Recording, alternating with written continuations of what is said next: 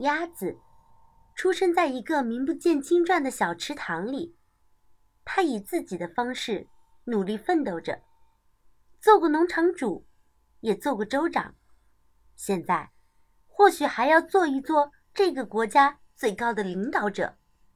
那么，他是怎样一步一步的当上总统呢？我们一起来听一听吧。鸭子当总统。文美朵琳克罗宁，图美贝西未文，译魏然。管理一个大农场是个十足的苦差。每天晚上收工的时候，农场主不乐翁总是从脑门到脚趾头都沾满了干草、豆粒儿。马毛、牛粪、碎麦皮、废纸屑、泥点子，还有黑乎乎的咖啡渍。他身上的那股味儿，当然也好不到哪儿去了。每天，动物们也总是有一堆讨厌的活儿要干。小猪打扫床底下，奶牛给院子拔草，绵羊。在谷仓扫地，鸭子倒垃圾、捡草坪、磨咖啡豆。每天收工的时候，小猪们的身上总是沾满了碎棉绒，奶牛们的背上总是沾满了杂草，绵羊身上的毛总是沾满了灰尘，而鸭子的翅膀上也全沾满了草屑和咖啡豆的碎沫沫。鸭子不喜欢做苦工，它更不喜欢拽着自己的羽毛往外挑着那些草屑和碎沫沫。真不公平！布勒翁凭什么就可以管着我们大家伙？鸭子想，我们得开一个选举大会才行。鸭子做了一块大牌子，把它挂在了谷仓的里面，上面写着：“农场主不勒翁立刻下台。”农场选举大会明日召开。第二天一大早，农场主在自家前门上发现了一张很大的海报，上面写着：“投鸭子一票，为了一个博爱而和平的农场。”不乐翁顿时火冒三丈，他飞奔到谷仓口，只见动物们正在那儿登记，好参加投票。投票者登记处。写着以下三个条件：一、居住在农场；二、有合法的身份证件；三、至少要和这块牌子一样高。但是小耗子们聚在一起，强烈抗议着身高歧视。鸭子就拿起笔，把最后一条给划掉了。选举那日，每个动物都填了一张选票，然后把它们。丢在一个盒子里，选票经过统计，投票结果被写在了一张大海报上，并且贴在了谷仓的外墙处。不乐翁六票，鸭子二十票。不乐翁强烈要求重新统计票数，结果在一头猪的屁股上，大家发现了一张臭烘烘的选票。新的统计结果。又出来了，不乐翁六票，鸭子二十一票。就这样，在选民们的欢呼声中，鸭子正式当上了农场主。管理一个大农场是个十足的苦差。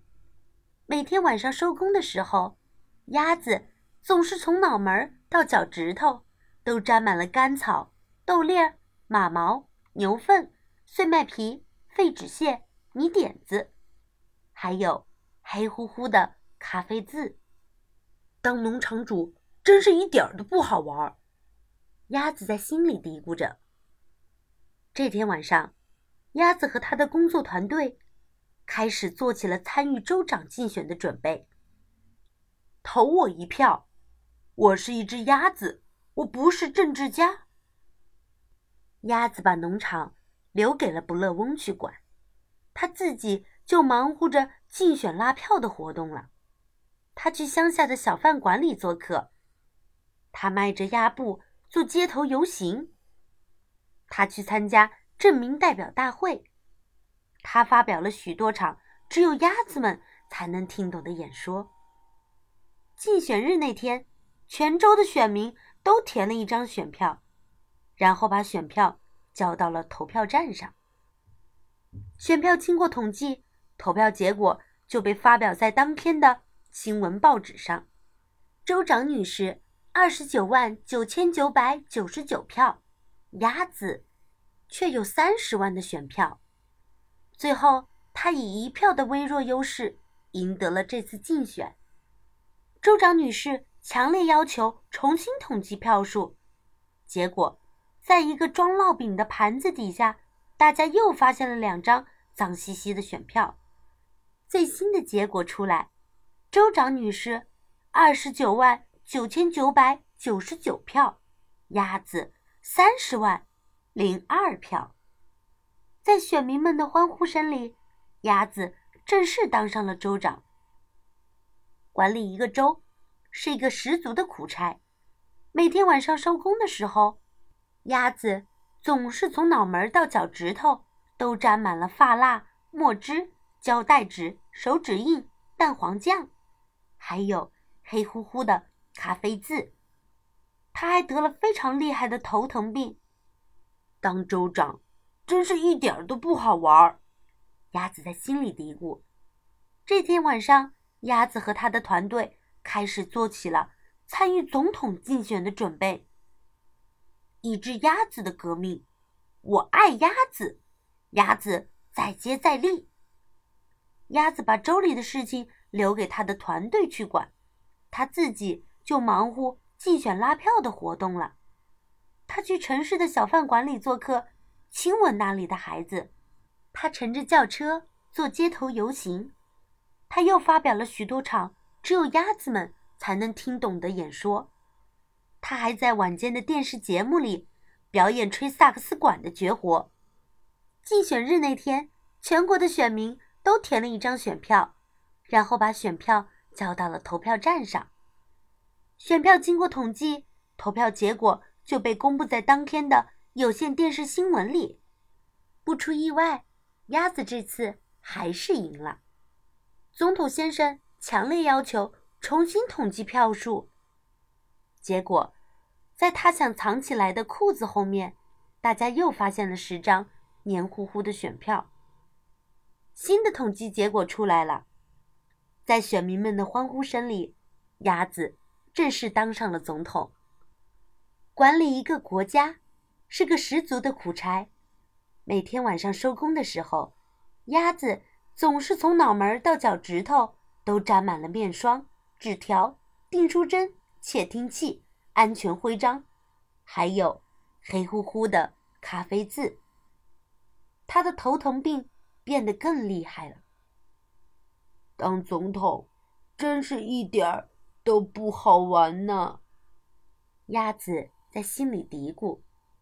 这时候，他忽然瞥见了一条招聘广告：招聘鸭子，无任何特殊要求，只需会剪草坪、会磨咖啡豆。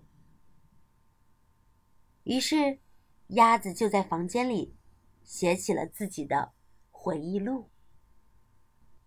好啦，我们的故事。到这儿就结束喽，故事讲完啦，咱们下次再见吧，大家晚安。